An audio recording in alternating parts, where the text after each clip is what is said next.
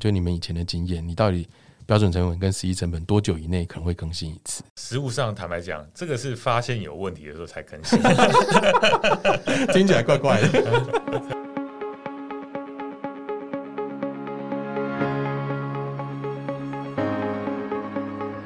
这里是新创诊疗室，为新创企业进行财务把脉，找到痛点，对症下药。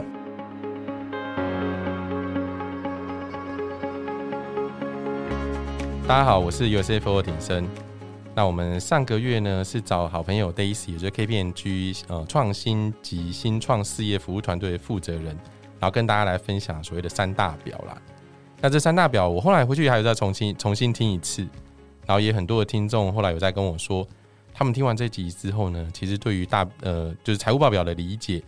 然后我们有讲到一些特殊的一些议题啊，比如说收入的总金额，然后呢还有像在权益呃特别特别股的负债到底要放在特别股应该放在负债还是权益的这些项目有更多一些理解，所以我觉得这一些会计主题来讲，我觉得老实说它会比较生硬啊，但是。我们希望就是透过新创诊疗室，然后可以带带给大家有更多的一些呃，针对这些项目的一些了解。那我们今天想要讨论的是，因为上礼拜呃上个月的时候有讨论到损益表嘛，那我们这个月的时候，我们想要把损益表这个再更深入的去研究。然后呢，我们想要讲一些比较成本面的一些细节，因为我们看到一张损益表，它大概就是从销货收入开始，然后接下来的话就是销货成本。那这些销货成本到底要怎么去计算？然后还有中间隐含了什么样的一些带给大家的意义？我们就想要说，在今天的节目里面跟大家做一些分享。那我今天可能会讲话有点喘，因为我自己有一点点小感冒，所以我在今天的录音我是戴着口罩在讲的，然后所以声音上面来讲可能会有一点点的喘，这样子，请大家多见谅一下。那今天参与我们新创诊疗室的是 USF 的两位财务长。那分别是我们的董金佑 Dave，然后还有我们的黄杰 Jessica。那两位是不是跟我们呃分别自我介绍一下？那我们从 Dave 开始好了。新创诊疗室的各位听众，大家好，我是 Dave。那我过去在加入 USF 之前，比较多的经验是在制造业。那有在大陆的一家呃家具行业工作过，另外一家就是台湾这个代工的。呃，护国神山也在那边做过一段时间，台积嘛，对，台积电，是是是。那待会儿可能有一些题目可以跟大家做一个分享，谢谢。对啊，那 Dave 其实我们除了优福就是 USFO 股份有限公司之外，Dave 还担任优福联合会计师事务所的副所长。对对对，这常常常被顶身亏的，我是我是副所长。当然，我们这个 title 很多，我。口袋还有很多名单，各位有志之士可以欢迎来我们这边报名。对，因为这边也跟大家稍微讲一下，就优福股呃联合会计师事务所成立的时候，那时候我们是有我另外一位狗方的，就 Henry 是，然后跟 Dave 两个人先成立，我是后来才加入啦。那所以呢，在成立的时候呢，就 Henry 是所长，然后 Dave 就副所长。然后在我加入之后呢，Dave 就一直很担心他副所长的位置会不会往下降，所以。他决定，如果哦有有一天，如果我去跟他争这个位置的话，他就会变成审计部营运长这样子。但是我们其实没有任何的做审计业务。好好好，那 Jessica 要不要介绍一下自己？嗯，各位听众大家好，我是 Jessica。那我的工作经验就是其实很单纯。那我之前也是在企业中心联合会计师事务所服务。那我在企业待了十五年。那我主要的在企业负责的工作，那前半呃前六年的时间，主要是在审计部门负责 US IPO 的审计项目，就查账啊，对查账、出财报。对，那后面九年呢，就是在一个比较令我们事务所大家都讨厌的部门，没有讨厌，我们超喜欢你们的啊！真的吗？真的，就是在呃企业的技术部门 QRM 里面，然后我主要也是负责呃去美国 IPO 挂牌的这些公司的财报的。品质的把关，嗯，对，Jessica 就是因为像我之前主要负责的客户就是美国的 FPI 嘛，Foreign Private Issuers，像比如说像中华电啊，或者是我之前有签证一个雅思康生技相关公司，然后这些财报出具之前呢，其实很多都 Jessica 要看过了，就 Jessica 跟我们讲说够，他给我们个 Green Light，我们才可以做这件事情。不是不是，其实是我老板，但是很多都你在看，不是？我只是想想办法协助。team 来说服我老板他相关的问题。没错，这很重要。所以 Jessica 是被我们所喜欢的，那其他我们就不好说。哎，没玩笑的。对，然后好啦，我我我们还是要进入正题。我们常常说所谓的，我们刚刚一开始在开场的时候就讲到，就是营业成本啊。那营业成本到底是什么？可不可以请 Jessica 就很大方向先跟大家讲一下营业成本的概念到底是什么？好，那我就很大方向的跟大家讲一下。你也不要讲太深，拜托。我们听众可能在开车或者是在准备晚餐之类的，可能会吐血嘛。对。那所谓营业成本呢，其实很简单来说，它就是跟营业收入有直接相关的支出，而这些支出呢，都是没有办法避免的。我今天只要有营业行为产生，就会有相关的支出。那简单举例来说，比如说制造业，它生产可供销售的产品，在制造过程中所产生的支出，其中包括原物料成本啊、直接人工啊、制造费用、包装成本、运送成本，那这些都会是营运成本。那其他跟营业收入没有直接相关的支出，那这些我们就会就会被我们放在营业费用里面。比如说我的行政部门的办公室，说希望办公室的租金费用、水电费，然后其他行销费用，还有我开发研发产品的这些研发工程师的薪资费用，那这些都是属于营业费用，不会是属于营业成本。对，所以营业成本就是像刚刚 Jessica 讲的，就是它原则上来讲，它是跟所谓的营业收入所直接相关的，我们就会把它放营业成本内。那当然，如果以制造业来讲，我觉得它它它它很容易可以理解，就是比如说跟跟生产过程中间的一些原物料啊，然后一些一些直接的人工或间接人工，或者说它产生一些制造费用，大概都会跑营业成本内。那所以，因为其实我们今天在探讨这个营业成本的时候呢，我们有发现。比如说像硬体的新创，或者是软体的新创，或者是服务类型的新创，它在针对营业成本就有一些可能不一样的表达的一些方式。那所以说，我们想要请 Dave 啊，就我们一开始啦，我们先先讲我们大家比较熟悉的，尤其是念会计人比较熟悉的是属于制造业的。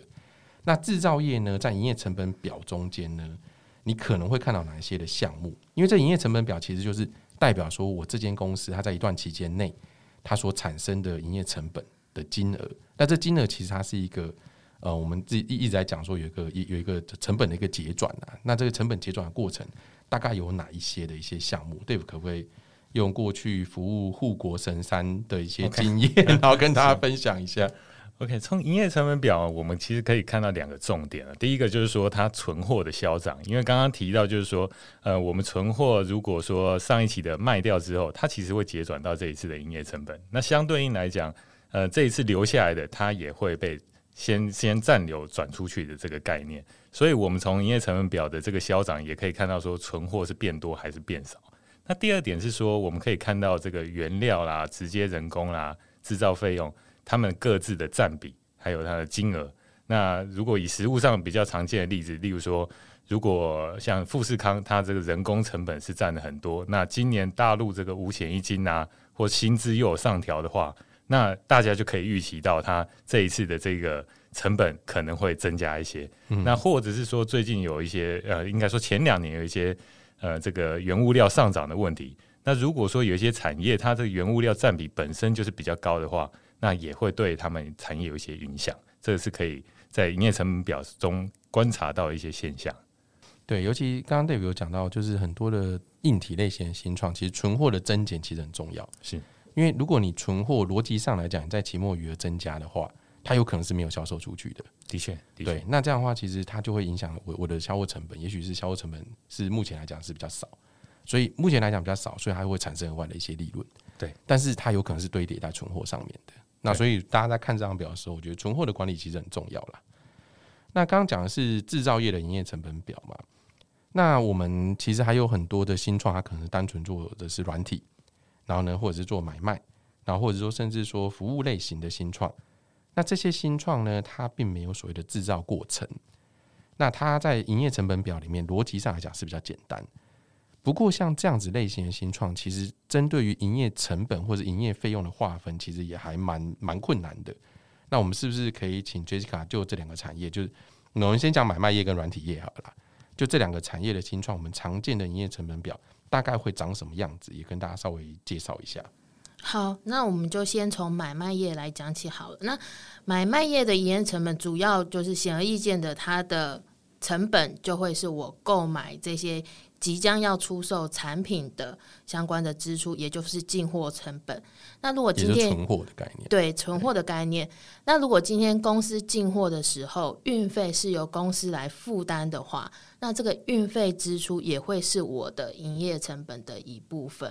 那除除此之外，还有我储存储存这些存货的。仓储的部分，仓储成本、仓管人员也会是我的营运成本的一部分。嗯，我觉得刚刚 J 卡有提到一个，中间先打断一下，就是像比如说像运费，嗯，那运费这个其实有些时候，因为它有可能是客户负担或者是公司负担，对，它有可能会产生在不同的科目，对，不同的分分别的类型啊，有可能在营业成本，有可能营业费用嘛。应该说，呃，运费的部分，如果是今天放可能会产生在营业费用的部分的话。会是说，我今天我销售产品的时候，嗯那运费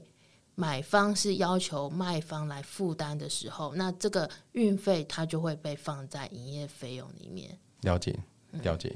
那针对软体业的部分呢？那呃，早期软体业的部分，可能是公司可能是提供一个软体开发的服务。那如果是这类型的公司的话，它的营业成本呢，通常会包含一个开发软体工程师的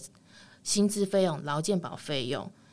然后还有我在开发软体的时候，我可能会用到需要购买额外的专利技术。那这个专利技术，这个专利的我在购买的时候，它是可以资本化的。那我在计算我的营业成本的时候，必须要把这个专利权的摊销费用也算进我的营业成本里面。那我知道现在很多软体业公司，他们都是所谓的 SaaS model 的公司。那如果是 SaaS model 的公司的话，那它的营业成本呢，通常会包含我的云端伺服器的使用量、使用费，然后我的云端软体平台的托管费用，还有我的维运技术人员的薪资费用、劳健保，还有假设我今天放上去，那呃，使用者他来订购的时候。上网呃订阅的时候，那我必须要支付呃，他可能用刷卡的方式支付，那支付给第三方的费用，对，支付给第三方软体的这个支付费用，这样。嗯，没错。其实刚刚 Jessica 有讲到很多软体业的，因为我们现在新创很多都是软体相关的。那软体的话，像刚刚 Jessica 有提到，就是呃，我们维运的，就是在 maintain 这个产品的人员的薪资，它有很可能在营业成本内。然后我们刚刚云端的费用啊，然后还有金流的一些费用，它可能都要营业成本。所以其实像我自己在看啊，就是很多时候，如果说你在看一张我们说所谓的损益表，我们会看的事情就是它的产品的毛利嘛，就它这到底毛利率是多少。那以 SaaS 类型的新创，我们当然希望我们的毛利率可以越高越好。但是很多时候，如果你这个毛利率就是有点有点脱离业界常见的，比如说人家大部分都是五六十趴、六七十趴。但是你突然之间拉到九十几 percent 的时候，如果就是深入去追究上面来讲，就有可能会看说，那会不会有一些事实上是应该放成本或者是放费用的一些项目？这里下我们也会稍微再讲一下啦，这样子。那又回到制造业，我们制造业呢，其实有常常有听到所谓的标准可成本啊，跟实际成本。那这部分其实很多公司它会在自己内部的时候，尤其很多的上市公司啦。他会去 maintain 他所谓的标准成本到底是多少？但这差标准成本，它实际上是要不停的被 update 的，不停的被具备更新的。那这部分可不可以请 Dave 跟大家介绍一下，说什么是标准成本？那什么又是实际成本？那公司最后面在结报表的时候，标准成本跟实际成本中间会有些差异。我们常常讲说，这些可能是有利差或是不利差。那这一个呢，差异会去怎么样去处理？那这个可不可以请 Dave 跟大家介绍一下？OK。实际成本这个比较好理解哦，大家顾名思义可以就是说，我们实际发生多少，我们就记多少的成本。那标准成本部分，这个可以是公司透过过去丰富的经验去统计，说大概同样生产一样东西，它需要的标准的用量啦，或者说标准的费用会是多少。那各自都有各自的好坏，计计算的方式各自有好坏。比方说实际成本，它就是数据准。但是这个收集的速度很慢，因为它要等到营运部门的数据回到财务部门才能够做一个计算那标准成本呢？它的好处就是说它结得很快，嗯但是它实际上可能遇遇到外在的变化会有一些影响。比方说，过去过去我们在预估的时候，预计这个材料可能是十块钱，但实际上我们买的时候已经变十二块。那这个时候运用标准成本的算法，可能就会有一点问题。那另外一点是说，呃，根据正常产能，可能一个月可以生产五千件，那后来实际上呢，只生产到四千件。但是我们如果用过去的这个标准成本的计算，也会有一个失真的状况。那最后，其实，在年度在或者说季度在结转的时候，我们还是会回归基本面，不管是用标准成本，我们还是会回到实际上它的差异是多少。那这个时候，我们可能就会把这个差异调整在当期的损益，那嗯或者是说会分配在当期的存货，对呃，期末存货或者是当期的损益。那这个端看就是说公司它的存货的占比，还有说这个损益的大小，这个是需要做一个综合考量。嗯哼，没错，Dave 这边介绍得很清楚哦。就简单的讲，就是在最后面结报表的时候，他一定都会用实际成本啊。就他虽然说我在内部的时候一开始是用所谓的标准成本去先去入账的，但在实际结转的时候，我们就还是会用实际成本去进行一个入账。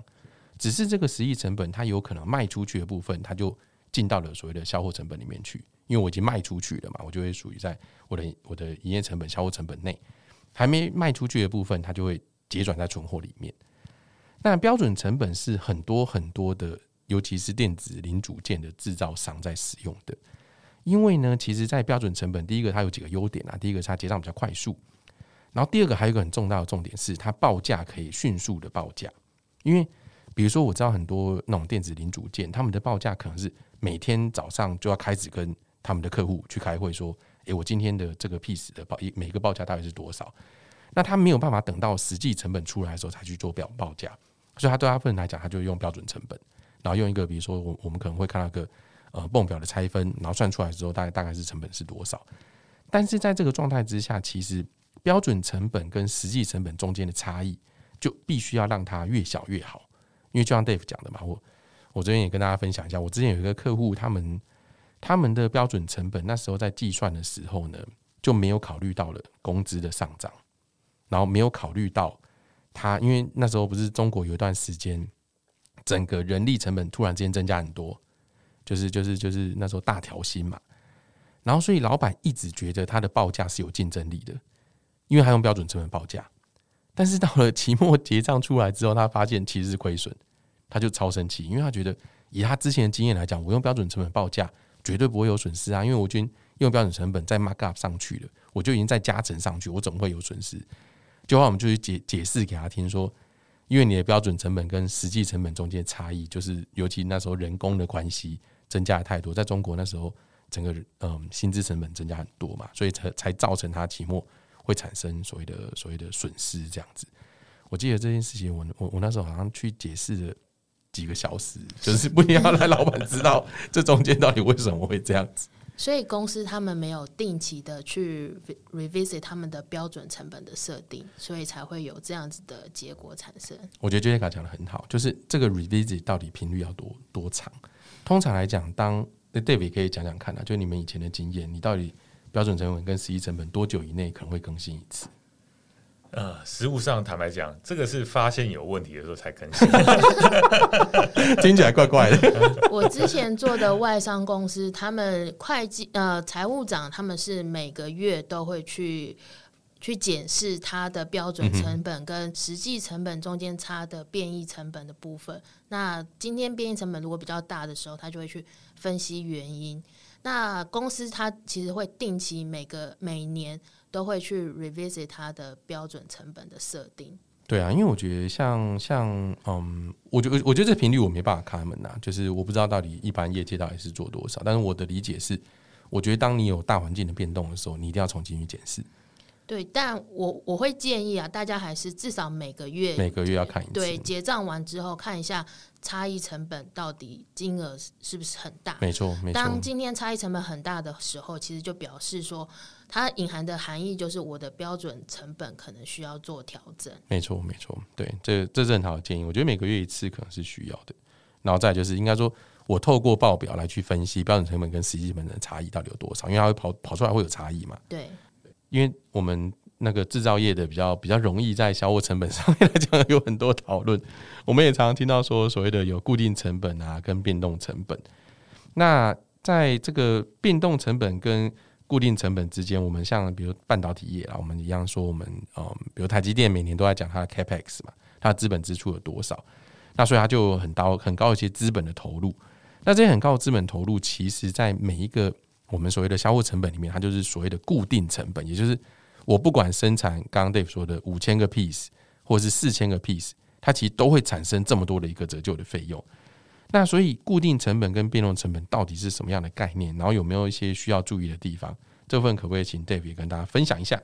？OK，固定成本其实顾名思义，它它这个成本不会因为我们的产量的变动产生差异。比方说我们的折旧啦，或者说我们的这个租金费用，不管你做多少，今天开门做生意，这个费用就是会产生。那变动成本它可能就会按照我们的产量，那等于说做越多花越多这样的概念。所以这个固定成本和变动成本的结构，这个是我们在财务人员在计算一些数据的时候是需要注意的地方。那这边我可以分享一下这个过去一个业主的案例哦。当初这个这个业主呢，他打算把大陆的一个新的事业线原封不动的 copy 到墨西哥厂。那在运营几个月之后，发现这个绩效不仅不如人意，而且还惨不忍睹。那后来我们在检视它这个为什么有这个这这这个差异的原因的时候，发现说，哎，过去在在测算我们的成本率的时候，是用大陆的这个呃变动成本率在在做计算。那在墨西哥厂这个方法没有办法套用，为什么呢？因为第一个，大陆的设备折旧都已经折旧完了，但然后呃，甚至场地的部分直直接占用这个工厂旁边的一小块一小块地，但是在在墨西哥。是必须重新租用这个地方，所以导致整个固定成本就非常的高。所以这个固定成本率还有变动成本率的这个结构，不仅在不同行业我们可能会有很大的差异，甚至在同一个行业，在不同时空背景下，我们都需要重新去检视会不会有一些新的变化。没错，没错，因为像我们比如说刚刚 Dave 有讲，在一个地方新设厂，它新设厂所有的设备都是新的嘛。所有设备是新的时候，它的折旧费用逻辑上来讲是最多的，因为你旧的费用它有可能是摊提完毕的。那这些摊提完毕的一些资产，它虽然说它在账上不一定还会产生折旧费用，但它实际上还是有在产能，还是有在继续在做了。那所以说，这个这个部分的话，其实变动成本，我们也之前也有在提啊，就是我们很多时候我们在看一个东西到底会不会赚钱，最简单的是你要看它的变动成本到底可不可以 cover 掉。但是如果说一个东西，比如说它只有 cover 它的售价只有 cover 变动成本，我们刚刚讲所谓的变动成本是你在投入生产所需要的那些耗材，然后跟我们刚刚说的固定的支出又是不一样的。但是在这个状态之下，公司不一定损益表示是可以赚钱的哦。对付这块要不要跟大家分享一下？这个就是说我们在看这个成本表的时候，可以看两项指标。第一个是说我卖这个东西的售价，还有它的变动成本。到底能不能够超过这个数字？比方说，我一件东西卖一百块，那我不谈折旧，我光要投入的这个料啦或人工就要花一百一十块，那这个生意肯定是做不起来。那在另外一个情况下，虽然它变动成本是九十块，这个生意我们可能在新创行业，我们在或者说新的事业，我们在拼市市占率的时候，或许我们还是可以接受的，因为虽然只有赚十块，但是可能可以马上的。呃，扩张到整个市场的市占率。那相对长期在做这个行做这个事业的话，我们可能就要把固定成本也考虑进来。就是说，我们要考虑到说，我们要做多少件，至少才能 cover 到我们的固定成本，然后再往上加销售的话，才能够增加它的毛利率。这个就是说，在第二个层面上，我们必须考虑的地方。对，所以很多如果说在进攻一个新的市场，或者是说想要快速取得市占率的话，它定价策略是我只要能够 cover 掉变动成本，我就应该要可以去做。但是事实上，这时候损益表可能还是负数的，因为你还是有固定成本的金额在里面。所以当比如说我们快速的扩张的时候，我们现在有很很很多新创，假设是硬体业的话啦，因为它刚开始出去，它就没有办法有跟别人一样的定价嘛，就可可能只能用价格策略的话。那你至少可以 cover 掉你的变动成本，这是最基本的。那这边呢，我们要跟 Jessica 讨论看看啦，因为我们很多新创是软体业的，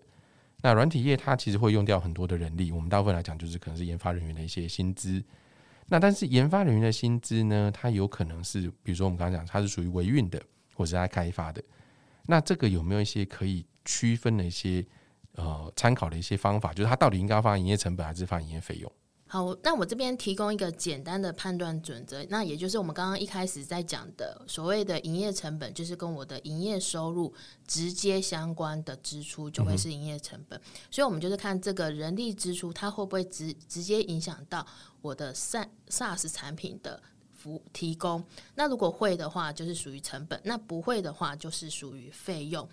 那呃，一般软体公司它有很多。他的研发人员，他一般他也可以提供这个维运的服务。那我们就是聘聘请这一个工程师。那我们怎么区分这个工程师？他可能有一部分的时间是在做研发，有一部分的时间是在做维运的工作。那这时候呢，我们可能就要请工程师把他在做维运的工作的工时记录下来。对，那我们才可以做一个把他的呃这个薪资费用做一个。清楚的拆分，哪一部分是属于他在做维运的时候所支付给他的薪水？那哪一部分是属于他开发产品的时候，我们他所投入的工时，我们支付给他的薪水？对，我觉得这块我也很常很常被问啊，因为软体业最主要的就是研发人员的薪资是他最主要的成本跟费用嘛。那就像刚刚 Jessica 讲，就是你如果说这个人呢，他是跟我开发产品。开发已经开发出来的产品直接相关，它是在维运它，也就是我不停的在出错啊，然后或者是我在确定说它可以在上网继续去运行啊。那像这样子的话，它应该会在我们的所谓的销货成本内。但是如果说我在开发新功能，或者是我在开发下一代的产品，那这个的话就应该要在营业费用。但是我最常最常被问的问题就是鼎盛，好啊，你要我去做工时记录，但是很难，因为现在大家就是不一定上班会有打卡嘛，然后再来就是。你要每天去做 time report 这件事情，也有可能是很很困难的，因为大部分就每天要做这件事，像我们自己公司就约束工就很难，对，不容易。所以有些时候，可能你也可以用一个很经验值去判断啊，就是比如说，我知道说我现在研发部门大概五个工程师，那工程师里面可能他们 average 可能是比如三十 percent 到四十 percent 的时间是在做维运，那剩下时间就在做开发。还是一样，这东西你只要讲出一个合理的依据来，我觉得会计师不会去掐认举说，哎，为什么不是三十五，而是三十，或者是他说，哎，你应该是三十二点五，也不会到这么精细。所以我觉得这公司要自己有一个主张，然后去能够去说服你的，不管是会计师啊，或者在财务报使用者，你觉得这件事情是合理的。那这个又回到我们刚刚有讲的哦，就是这些东西，如果你没有去做区分的话，有些时候管理阶层在看这个报表的时候。你有可能会失真，就是你以为你赚很多，其实并不一定，因为有一些部分的成本你是放在费用内的。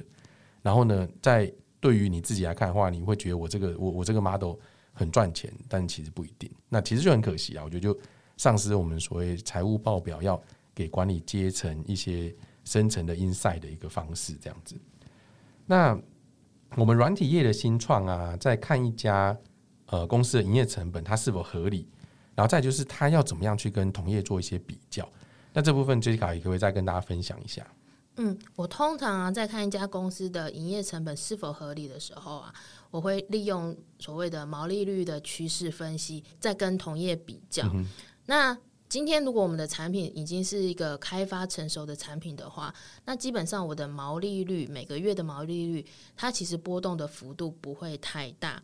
那再来呢，我跟同业的毛利率也不至于差异太多。那如果我们今天发现我的每个月的毛利率波动幅度很大的时候，那我可能就要去进一步的去了解说，这个波动的原因到底是不是合理，是不是可以解释？那通常都会发现，说我可能是我的支出分类不当，导致说我的毛利率波动很大。那再来，我跟同业比较的时候，我就会知道说，诶，为什么我可以赚的比同业多？我真的我的产品是有很跟同业有很大的不一样吗？导致说我可以赚得到那么大的 margin，还是其实是我的支出算错了，我放在费用里面，没有放在成本里面。对，那除此之外呢，我还会去看说我的销货收入的每一期的成长率跟我的成本的成长率，它是不是成一个正比的关系，还是成一个反向的关系？那如果今天呈现一个反向的关系的话，那也有可能是因为我们成本。我们的支出分类不当，可能成本分到费用，费用分到成本，那这些都是一个简单的一些比例分析，可以初步的去 identify 出来说我的成本是否合理的技术啊，一个小技巧。没错，没错，我觉得其实还是这样，就定期要分析啊，因为分析这个所谓的数字或者是比例的变化，会带给公司的经营者，我们更更更去看说到底为什么这一期，比如这个月跟上个月会有这些差异的一些存在。然后也可以重新去分析说，我们跟同业之间的一些比较，我们为什么会比同业好，或者为什么会比同业差？那这个都是哦，就是定期应该要有的一些财务的数据，然后提供给管理阶层做一个判断的一些依据。好啊，那我们最后啊，因为今天两位也很谢谢两位的时间，没有在外面赚钱，今天来今天录音这样子。然后我们各位请两位分享一下，你们觉得新创有没有什么成本是可能被低估的？那有没有什么可能在定价的时候会没有被考虑到的？刚我们副所长只是要请 Jessica 先回答，所以 Jessica 一些。看到目前为止，我比较常见的就是大家会忽略掉一些，呃，我的我当初一开始成立公司的时候所投入的购买的这些机器设备、固定资产的摊销，然后一些专利权的摊销，那我没有把它算进我的成本里面。那导致说，我整个成本结构里面都只有变动成本。嗯，他把它放营业费用。对他把它放在营业费用，没有算进我的成本里面。那导致说，哎，我看起来我的毛利率很高。那其实你还是要把你的固定成本把它考虑进去。对。呃，当你考虑进去的时候，你可能发现说，哎，其实我这项产品并不是想象中的。赚钱。对。那我之前另外一个客户前一阵子发生的情况是，他们是一个软体服务的公司，提供 SaaS model 的公司。那他们有很多的不同模组的产品。嗯那他们一直以为其中某一项模模组的产品其实是很赚钱的。那其实我是在分析他们 forecast 的时候，点出这个问题。我说：“哎，你这个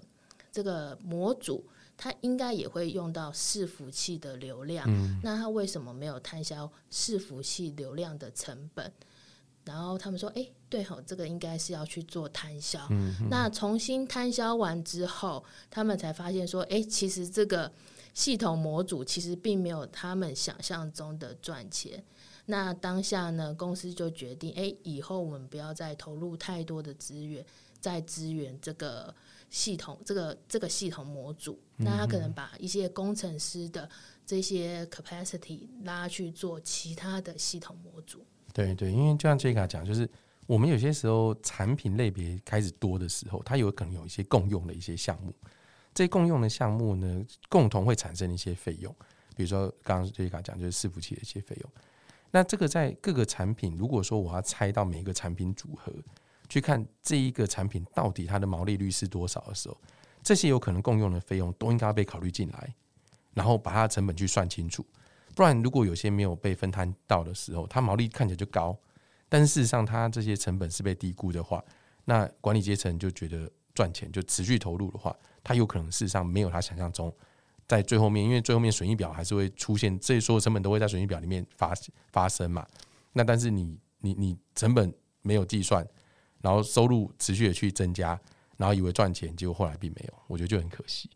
对啊，那这边最后面还是副所长要分享一下，你你你要做那个完美的 ending 嘛，对不对？OK，好，我可以分享一下一些定价跟成本的一个案例哦。就现在这个 SaaS 服务啊，不可能不像过去这个销售服务都是明码标价，他们可能是先透过点数，然后贩卖点数，然后再购买我们的服务。那这个点数的差异啊，比方说点数一比一比一点对五点啊，或一点对十点，这个有没有对应到我们实际成本它的这个差异？那可能就是一个蛮蛮有有趣的话题啊。那那过去曾经有看过一些例子，就是说它它的这个定价可能是一比二，但实际上投入的成本会是一比四。那如果说我们定价比较多，对对，比收入的还多是。然后如果说我们定价是足够高的话，那也就也就罢。但是有的时候往往是我们的利润也没有那么高。那如果说客户是一直扣这个比较贵的这个成本的服务啊，那那可能会造成公司这个利润上的损失。那这个这个方面啊，其实在财务来讲，我们算算算数都是非常厉害的。那当然，这个定价可能还是要考虑到说，呃，在市场上的策略。那这个就是可以一个综合考量的地方。我们提出我们在财务上的观点，然后再综合呃 CEO 他对市场的看法，然后来一起跟他做一个比较好的一个决策。太棒了，因为你是完美的 ending，所以我就不再任何讲任何话。这样 好，那今天很谢谢 Dave 跟 Jessica 来参加我们今天新创诊疗室，谢谢两位，谢谢，再见，谢谢。那感谢收听今天的新创诊疗室，我们会在每个月的最后一个工作日。也就是结账日早上七点，跟大家聊聊新创财务有什么需要注意的地方。节目的最后，如果觉得今天有更进一步了解财务的观念应用，可以按下订阅或追踪，给我们五星评价的鼓励。谢谢，那我们下一个结账日再见，拜拜。